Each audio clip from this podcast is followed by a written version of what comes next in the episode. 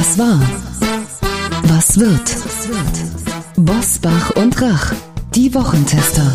Kompakt. Powered bei Redaktionsnetzwerk Deutschland und Kölner Stadtanzeiger. Und hier sind die Wochentester. Wolfgang Bosbach und Christian Rach. Hallo und herzlich willkommen, Christian Rach hier aus Hamburg. Hallo auch von Wolfgang Bosbach aus Bergisch Gladbach. Sie hören die Wochentester Kompakt, Ihr News- und Debatten-Update am späten Donnerstagabend mit dem Besten aus der neuen regulären Folge vom Freitag. Mit dieser Kompaktausgabe sind Sie in 30 Minuten früher und schneller informiert mit unserem Wochenrückblick und Wochenausblick. Was war, was wird. Heute unter anderem mit Klartext zu den Klimaradikalen und zum Besuch von Olaf Scholz in China. Heute zu Gast bei den Wochentestern Vince Ebert. Der Physiker und Bestsellerautor bewertet die immer radikaleren Proteste der Klimabewegung und hinterfragt unseren Ehrgeiz, die Welt zu retten. Im Weltklimabericht steht ja nichts von einem Weltuntergang, von einer Apokalypse, von einem Mad Max-Szenario. Das heißt, diese ganzen Aktionen sind wir zu destruktiv und sie erzeugen ja auch keine konstruktiven Lösungen. Also wenn ich nur vor der Apokalypse warne, erzeuge ich Angst und Panik. Und Panik, das weiß man aus der Hirnforschung, ist die schlechteste Idee, irgendwelche konstruktiven Ideen zu entwickeln. Sebastian Fitzek. Der Thriller-König beschäftigt sich in seinem neuen Roman mit den geheimen Signalen unserer Mimik, Gestik und Körpersprache. Über sein Schlüsselerlebnis zu diesem Buch spricht er mit den Wochentestern. Ja, ich äh, saß mit meinem mittlerweile sehr guten Freund Dirk Eilert beim Essen zusammen. Er ist Mimikresonanzforscher. Hinter diesem sperrigen Wort verbirgt sich, dass er alles erforscht, was mit der Mimik und der Körpersprache insgesamt zu tun hat. Und ich hatte immer Angst, dass er, wenn er mir ins Gesicht schaut, schon an einem, weiß ich was, äh, Zwinkern, irgendwas erkennen kann, mir in die Seele gucken kann. Und dann kam es, ähm, dass ich eine Cola Light bestellt habe. Ich weiß, alle zucken jetzt zusammen. Ungesund ist mir klar. Aber als als die kam, diese braune Plörre, wollte ich halt wissen vom Kellner, ist das auch wirklich Cola Light? Er sagte nur ja. Und Dirk sagte mir, mh, hm, als der Kellner weg war, ich wäre mir da nicht so sicher. Ich habe da ein paar Anzeichen erkannt, dass der Kellner sich selbst unsicher ist. Da habe ich erstmal gemerkt, boah, das ist aber sehr alltagsrelevant. Es geht eben nicht nur um Vernehmungen, Verhörung, Geiselnehmer oder weiß ich was, sondern es ist wirklich so eine Zwischenmenschlichkeit, Empathie. Das ist ein ganz großes Thema. Und dann habe ich noch einen Lifehack von ihm bekommen. Er hat gesagt, du hast sowieso falsch gefragt, du hättest fragen sollen. Ist das auch eine Cola mit Zucker? Wenn er gesagt hätte, nein, Sie haben doch eine Cola Light bestellt, dann wäre ich auf der sicheren Seite gewesen. Dirk Eilert, Deutschlands führender Mimik- und Körpersprache-Experte, erklärt, wie wir nonverbale Signale bei anderen dechiffrieren und uns selbst besser verstehen. Also was wir über Christian Lindner, über Wirkung lernen können, ist am besten nur das zu sagen, was man fühlt, weil dann ist die Körpersprache kongruent. Lindner ist in den meisten Situationen körpersprachlich sehr auf den Punkt, gestisch sehr ausdrucksstark. Und was wir jetzt konkret von ihm lernen können, für den Alltag auch bei uns mitnehmen können, ist sich zu trainieren, mit den Gesten die eigenen Worte zu unterstreichen. Es gibt Studien, die zeigen, dass erstens der Zuhörer sich die Inhalte besser merken kann, es bleibt besser haften und gleichzeitig werden durch diese bewegte Gestik, aber auch die Mimik, die Lindner zeigt, Emotionen besser transportiert und dadurch der Zuhörer, die Zuhörerin besser mitgenommen. Die vollständigen Gespräche hören Sie wie immer in unserer regulären Folge am Freitag ab 7 Uhr. Wie war die Woche? Wolfgang Bosbach und Christian Rach sind die Wochentester. Tester. Die Klimaaktivisten werden immer radikaler. Dass Bilder von Van Gogh oder Monet mit Suppe und anderen Lebensmitteln überschüttet werden, das war für viele schon ein Aufreger. Doch das Fass zum Überlaufen brachte nun das Demonstranten der Protestgruppe Letzte Generation in Berlin durch eine Autobahnblockade, einen Einsatz von Rettungskräften offensichtlich verzögert haben. Wolfgang, viele Menschen stehen ja jeden Tag im Stau und auch da kommt die Feuerwehr, die Polizei nicht durch und Rettungsgasse bilden ist in Deutschland immer noch scheinbar ein mentales Problem. Die Berliner Staatsanwaltschaft ist mit äh, weit mehr als 700 Verfahren wegen der Proteste beschäftigt. Doch in den meisten Fällen läuft es auf eine kleinere Geldstrafe wegen Nötigung hinaus. Brauchen wir härtere Strafen gegen Klimaaktivisten oder ist es eine legitime Form des Protests? Nein, es ist keine legitime Form des Protestes. Ich wehre mich auch gegen den Satz, der Zweck heiligt die Mittel. Wer demonstrieren möchte, der mag das tun. In Deutschland müssen Demonstrationen noch nicht mal genehmigt werden. Sie müssen nur angemeldet werden. Und wogegen oder wofür demonstriert wird, das ist Sache der Veranstalter von Demonstrationen. Aber wir haben ähm, strafrechtlich klare Regelungen, was erlaubt und was verboten ist. Und bis jetzt, ich weiß nicht, ob sich das demnächst ändert, aber bis jetzt gilt ein edles Motiv nicht als hinreichender Rechtfertigungsgrund, höchstens bei der Strafzumessung. Aber da Notwehr, Nothilfe, das ist ja etwas anderes, als wenn man sagt, ja, ich habe zwar eine Nötigung begangen, aber für einen guten Zweck. Also eine Strafe muss immer Tat und Schuld angemessen sein. Da habe ich im Moment meine Zweifel. Ich glaube, das ist eher so eine Du-Du-Du-Jurisprudenz. Also das machst du aber jetzt nicht noch einmal, dass sich irgendein Klimaaktivist, ein sogenannter Aktivist, ich habe ja schon mit dem Begriff meine Probleme, sich davon beeindrucken lässt. Das glaube ich nicht. Dann gibt's ja noch den Strafzweck der Resozialisierung. Das ist jetzt hier nicht so sehr das Thema. Das ist eher einschlägig bei Haftstrafen, erst recht bei vollstreckbaren langjährigen Haftstrafen. Und dann kommen wir zu den interessanten Themen individualpräventiv. Nein, glaube ich nicht, dass sich jemand nach den bisherigen ausgesprochenen Strafen von weiteren Taten abhalten lässt oder generalpräventiv. Welche Wirkung geht von diesen sehr milden Entscheidungen auf diejenigen aus, die Tat geneigt sind, die sich aber überlegen, soll ich jetzt dieses Risiko eingehen oder nicht?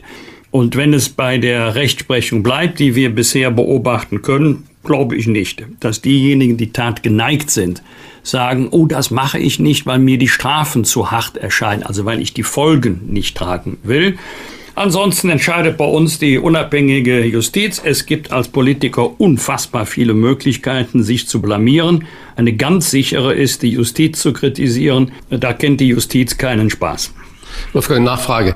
Die Aktivisten berufen sich ja darauf, dass der Klimawandel ein so überragender Zweck sei, dass dafür fast jedes Mittel zum Einsatz kommen dürfte. Heiligt der Kampf für die Natur gegen den Klimawandel auch einen Rechtsbruch und Nachfrage, warum fühlt sich denn der Museumsbetreiber, die Polizei, die Feuerwehr immer wieder gemüßigt, diese Leute doch von der Straße, von den Wänden abzulösen, sprich diese Schnellklebestoff von den Händen zu entfernen, so dass man die Leute dort wegtransportieren kann. Ich lebe in der Baustellenhauptstadt Deutschlands und es gibt keine Straße, die nicht mit einer Umleitung umfahren werden kann. Warum lässt man dann zum Beispiel, wenn die jungen Leute sich im Museum an die Wand kleben, okay, dann bleibt da mal. Man sperrt halt dann diesen Gang des Museums und dann lässt man die da stehen. Was, da wäre das nicht präventiv genug?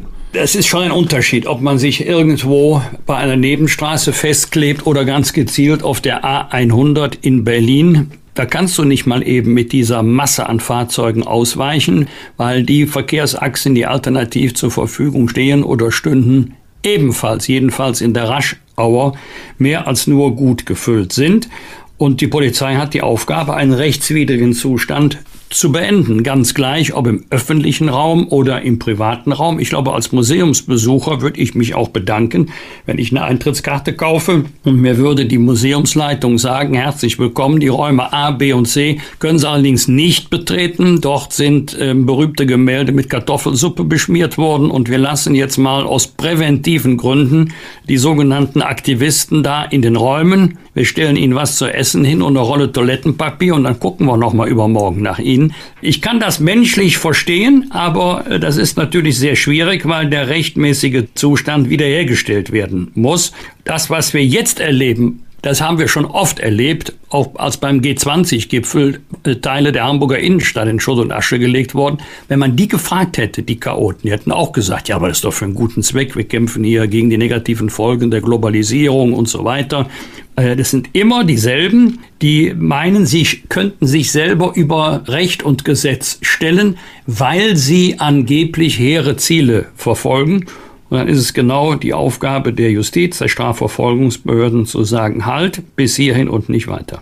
Bundeskanzler Olaf Scholz spricht an diesem Freitag in Peking mit Staats- und Parteichef Xi Jinping. Außenministerin Annalena Baerbock hat Scholz zu einem kritischen Auftreten in China ermahnt. Christian, rechnest du damit oder ist eher mit leisen Tönen zu rechnen?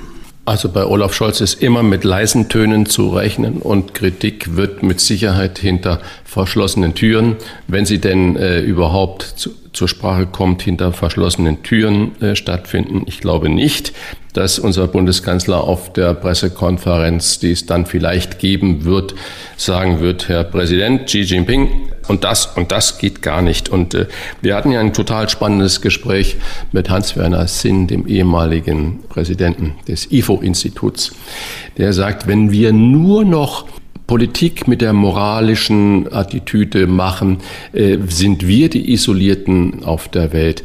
Und wenn wir schauen, wie viel Abhängigkeit wir in Deutschland von China haben, aber China auch von Deutschland, dann ist das natürlich sehr schnell erklärbar.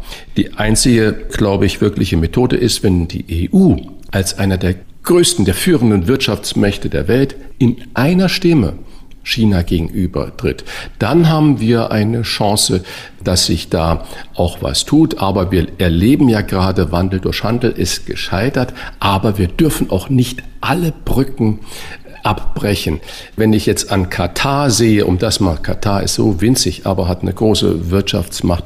Und wenn ich dann heute alle Kommentare lesen, weil in drei Wochen beginnt da ja, die Fußballweltmeisterschaft und unser Wirtschaftsminister ist da noch hingeflogen, um Gas zu besorgen. Und jetzt wird plötzlich, es kommt mir so vor wie, ach, ist denn schon Weihnachten, äh, dass man immer zwei Tage vor dem 24. erst feststellt, dass Weihnachten ist. Vor zehn Jahren wurde die Weltmeisterschaft an Katar vergeben und heute fängt man an, äh, darüber kritisch zu berichten, Boykott aufzurufen und so weiter weiter. Man hätte das natürlich gleich machen können äh, nach dem, der Vergabe der Weltmeisterschaften und klipp und klar sagen, wenn das da so ist, fahren wir da nicht hin. Aber äh, jetzt, drei Wochen vorher, das alles so in Frage zu stellen, ist schwierig. Wenn Olaf Scholz muss natürlich auch schauen, dass wir mit China gut klarkommen. Wir werden China nicht an der moralischen Leine durch die Manege führen können. Das wird sich China nicht bieten lassen. Aber wir müssen klar und deutlich unsere Position vertreten, ohne zu sagen, jetzt verzichten wir aufs Geschäft. Wolfgang, eine Frage an den erfahrenen Politiker. Deutsche Unternehmen haben im vergangenen Jahr Waren im Wert von mehr als 100 Milliarden Euro nach China verkauft. Wie diplomatisch, ich habe es ja gerade schon versucht, äh, meine Position da äh, zu erklären, wie diplomatisch kann man vor dem Hintergrund dieser Abhängigkeit von China sein, wie diplomatisch kann man dann unangenehme Themen wie Menschenrechte wirklich ansprechen oder ist das ein Thema, was man pflichtschuldigst dann erwähnt und dann zur Tagesordnung übergeht? Ja, sehr schöne Formulierung, pflichtschuldig erwähnen. Selbstverständlich werden der Bundeskanzler und die Bundesaußenministerin beim Interview mit der Tagesschau erklären, dass sie auch die Menschenrechtssituation in China angesprochen haben. Ich schätze mal, dass diese Passage einige Sekunden gedauert hat. Die chinesischen Gesprächspartner werden milde gelächelt haben und dann geht's weiter.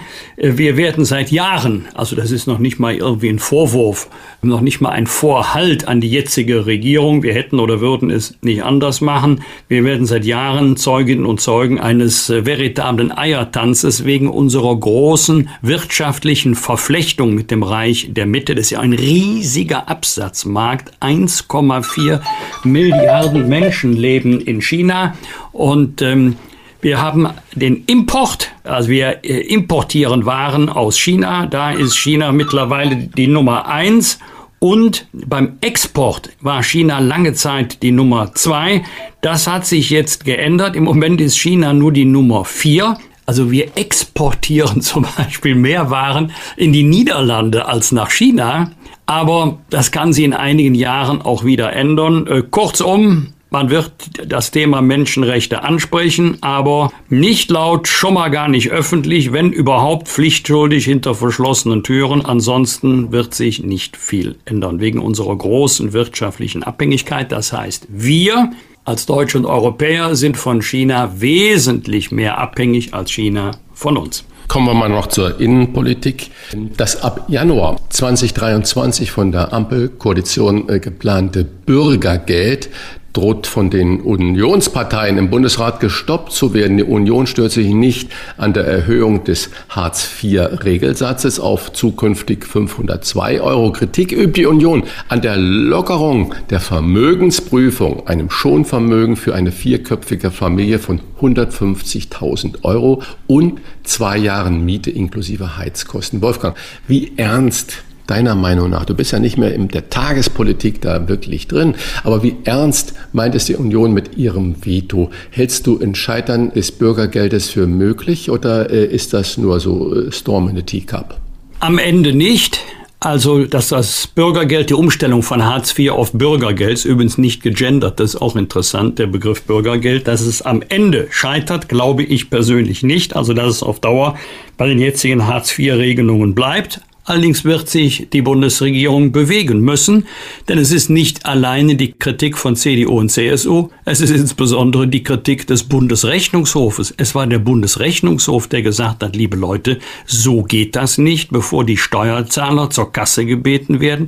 Denn der Bezug von Hartz IV, zukünftig Bürgergeld, ist ja nicht der Bezug einer Versicherungsleistung wie Arbeitslosengeld, sondern es sind ja Steuergroschen, die von den Arbeitnehmerinnen und Arbeitnehmern aufgebracht werden müssen, da muss ich zunächst mal eigenes Vermögen einsetzen. Wir haben das übrigens gerade an anderer Stelle diskutiert beim Thema Warenhaussterben. Die Politik sagt ja zu Recht, bevor jetzt nochmal der Steuerzahler zur Kasse gebeten wird, soll der Eigentümer sehr wohlhabend doch mal eigene Mittel einsetzen, um seinen Warenhäusern zu helfen.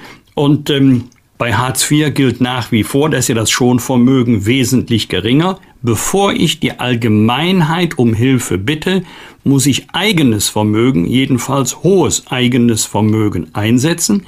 Nach den Neuregelungen soll das bei 150.000 Euro liegen für eine vierköpfige Familie.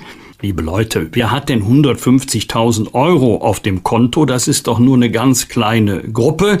Das heißt, wenn jemand sagt, ich habe nur exakt 150.000 Euro, mehr habe ich leider nicht, dass er die nicht einsetzen muss, sondern stattdessen öffentliche Mittel in Anspruch nehmen kann, das verstehen die allermeisten nicht. Das gilt auch für ein, für ein großes Haus, für eine Villa. Wenn er Villa hat, muss das erstmal nicht einsetzen, dieses Vermögen. Er kann die Allgemeinheit zur Kasse bitten und zwar für einen längeren Zeitraum. Erst nach einem langen Zeitraum wird ja geprüft, ob dieser Wohnraum noch angemessen ist. Nun wird man sagen, das wird die Argumentation der Ampel sein, das sind doch nur ganz, ganz wenige Fälle. Das mag sein, aber dann sollte man diese wenigen Fälle erst gar nicht entstehen lassen. Das ist eine Entscheidung des Gesetzgebers, wie hoch dieses Schonvermögen ist. Ergebnis, die Union kann es aufhalten und, und sie wird es auch, wenn sich die Ampel nicht bewegt. Und ich sage dir, Christian, die Ampel wird sich bewegen. Denn wenn erst sich einmal bundesweit herumspricht, wie hoch das Schonvermögen ist, dann werden viele sagen, Moment, das kann nicht sein, dass ich mit meinen Steuergroschen einspringen soll, während der Empfänger ein Vermögen hat, das wesentlich höher ist als meins. Fragen und Anregungen für Bosbach und Rach?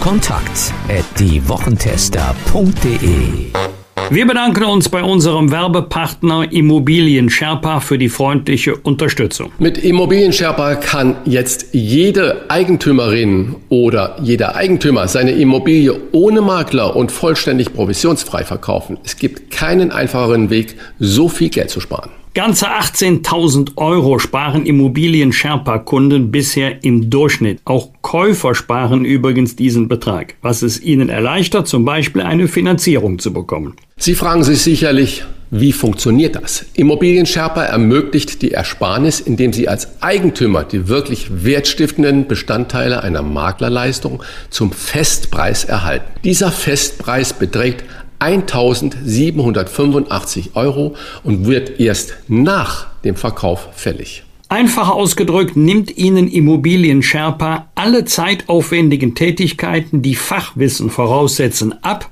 und führt sie so durch den Verkaufsprozess, dass wirklich jeder seine Immobilie problemlos verkaufen kann. Verkaufen auch Sie Ihre Immobilie provisionsfrei und informieren Sie sich im Internet auf immobilien-sherpa.de slash Wochentester. Und das Beste, wenn Sie als Wochentester Hörerin oder Hörer Immobilien Sherpa einen Eigentümer vermitteln, der seine Immobilie mit Unterstützung von Immobilien Sherpa verkauft, erhalten Sie einen Amazon-Gutschein im Wert von 50 Euro. Hier noch einmal die Internetadresse für weitere Infos immobilien-sherpa.de slash Wochentester. Sherpa wird geschrieben wie die Lastenträger im Himalaya, also S-H-E-R-P-A. Was wird? Was wird? Wolfgang Bosbach und Christian Rach sind die Wochentester. Wochentester. Am Sonntag beginnt die Weltklimakonferenz in Ägypten. Knapp 200 Staaten beraten zwei Wochen lang darüber, wie der Kampf gegen die Erderhitzung beschleunigt werden kann. Die Zeit drängt, denn die vergangenen sieben Jahre waren die wärmsten seit Beginn der Wetteraufzeichnung. Der Sommer in Europa war geprägt von Dürren, die im Zuge der Klimakrise äh, häufiger werden. Und Europa ist der Kontinent, bei dem die Temperatur am schnellsten gestiegen ist, nämlich um 2,2 Grad. Wolfgang, erwartest du belastbare Ergebnisse oder neu definierte Ziele? Also ich wäre ja schon froh, wenn der CO2-Ausstoß, der durch diese Konferenz verursacht wird, durch geeignete Entscheidungen kompensiert werden könnte. Denn die allermeisten bei einer Weltkonferenz, die werden ja nicht mit Fahrrad oder ÖPNV kommen. Die Delegationen werden fliegen. Da treffen sich ja viele tausend Menschen und nicht nur 200 Damen und Herren aus 200 Staaten. Also ich äh, ahne mal, wie es kommen wird. Viele Emotionen, die Dringlichkeit von Handlungen wird beschworen, da ist man sich einig. Vielleicht werden die Ziele nochmal neu definiert oder konkretisiert und dann fahren alle wieder nach Hause. Es geht im Kern um jeden einzelnen Staat, aber vor allen Dingen geht es um die großen Emittenten China, Russland, Indien, USA. Ich gehe mal davon aus, dass doch die innenpolitischen Überlegungen und Entscheidungen das überlagert werden, was dann in äh, Ägypten beredet oder beschlossen wird. Also, dass sich durch eine solche Weltklimakonferenz viel ändert, glaube ich nicht. Trotzdem ist es richtig, dass es solche Konferenzen gibt dass die Welt sagt, das ist jetzt der Klimawandel keine Herausforderung, die einzelne Staaten separat bewältigen können, das ist eine gemeinschaftliche Aufgabe und Anstrengungen. Und am Ende wird jeder auf den anderen zeigen, wenn die Ergebnisse nicht so sind, wie man sie gerne hätte. Am Dienstag beginnen die Midterms in den USA. Bei den sogenannten Zwischenwahlen, also in der Mitte der Amtszeit von Präsidenten, hier von Präsident Joe Biden, werden in den USA alle 435 Sitze im Repräsentantenhaus und etwa ein Drittel der Sitze im Senat neu vergeben. Ebenso stehen in zahlreichen Bundesstaaten Gouverneurswahlen an. Entscheidend wird für Bidens Demokraten, ob sie ihre Mehrheit in eine oder womöglich beiden Kammern des Kongresses verlieren. Die Wahl wird sich hinziehen nach deutscher Zeit bis in den frühen Mittwochmorgen. Christian, der Wahlausgang bestimmt wesentlich, welchen politischen Spielraum der Präsident in seiner restlichen Amtszeit noch hat. Mit welchem Ergebnis rechnest du? Oha, ich bin ja nicht das Orakel da drin. Aber wenn man sich mal anschaut, äh, Midterms ist ja eigentlich ein wunderbares demokratisches Instrument. Vermutlich haben die, die das mal so beschlossen haben, genau das gewusst, dass einfach die Regierungspolitik in der Mitte der Wahlperiode, der Amts-, der Legislaturperiode nochmals auf den Prüfstand kommt. Das heißt also, in USA haben wir ja alle vier Jahre eine Präsidentschaftswahl und in der Mitte, nach zwei Jahren, wird dann mal geschaut und dann dürfen die Leute eigentlich verkappt darüber abstimmen oder mit den Füßen trommeln, wie sie denn die äh, Regierungsgeschäfte in den ersten zwei Jahren beurteilen. Also ist es eine Abrechnung mit der regierenden Partei oder ein äh, Bravo für die regierende Partei. Und ich glaube, da hat es im Moment die regierende Partei, die Demokraten von Joe Biden, ein bisschen schwer. Und wenn man sieht, was unser Gespräch mit Elmar Thewesen letzte Woche ja auch gezeigt hat, wie die Stimmung in USA so gespalten ist wie nie zuvor, ist es schon bedenklich. Ich glaube, dass die Demokraten mindestens eine der beiden Kammern verlieren werden, wenn nicht sogar beide. Und dann wird es für beiden natürlich auch schwer. Mich wundert so ein bisschen, die bei uns auch äh, so hoch gelobte und von allen als Hoffnungsträgerin angesehene Kamala Harris findet eigentlich nicht mehr statt. Das heißt, wenn ich dann auch weiß, dass ich glaube, Joe Biden wird dieses Jahr 80 Jahre alt, dann hat er noch zwei Jahre als Präsident, dann ist er 82. Und sollte er dann sich nochmals zur Wahl stellen, dann hätte man, der ist jetzt sowieso schon der älteste Präsident, der je in den USA in diesem Amt war, wenn er sich dann nochmals zur Wahl stellen würde, dann wäre er am Ende einer möglichen zweiten Amtsperiode 86. Das heißt, das ist ja schon ein respektables Alter, das gönnen wir natürlich auch einem US-Präsidenten. Aber ob das zukunftsfähig ist, das weiß ich nicht. Und umso schwieriger betrachte ich es, dass zum Beispiel eine, eine Frau wie Kamala Harris so abgetaucht ist und nicht wirklich stattfindet. Sie hat jetzt sich gerade mal zu Wort gemeldet in der UNO-Frauenrechtskommission, wo sie gesagt hat, wir müssen doch Iran ausschließen wegen den Vorkommnissen dort. Dann haben die doch nichts in der UN-Frauenrechtskommission zu suchen. Ja, klar, Vermutlich kann man das so sehen. Aber das bewegt die Amerikaner bei ihren Midterms relativ wenig. Das heißt, da ist die Inflation, die Preisentwicklung und äh, diese Dinge, die, die innenpolitischen Situationen, das ist für die Amerikaner entscheidend. Und äh, mir ist ein bisschen Angst und Bange, vor allen Dingen, wenn ich sehe, wie der Trump wieder um die Ecke kommt und äh, sich nach oben katapultiert. Am Mittwoch wird der Publizist Peter Hane 70 Jahre alt. Er war zur Wendezeit Co-Moderator des Heute-Journals im ZDF und später auch stellvertretender Leiter des ZDF Hauptstadtstudios.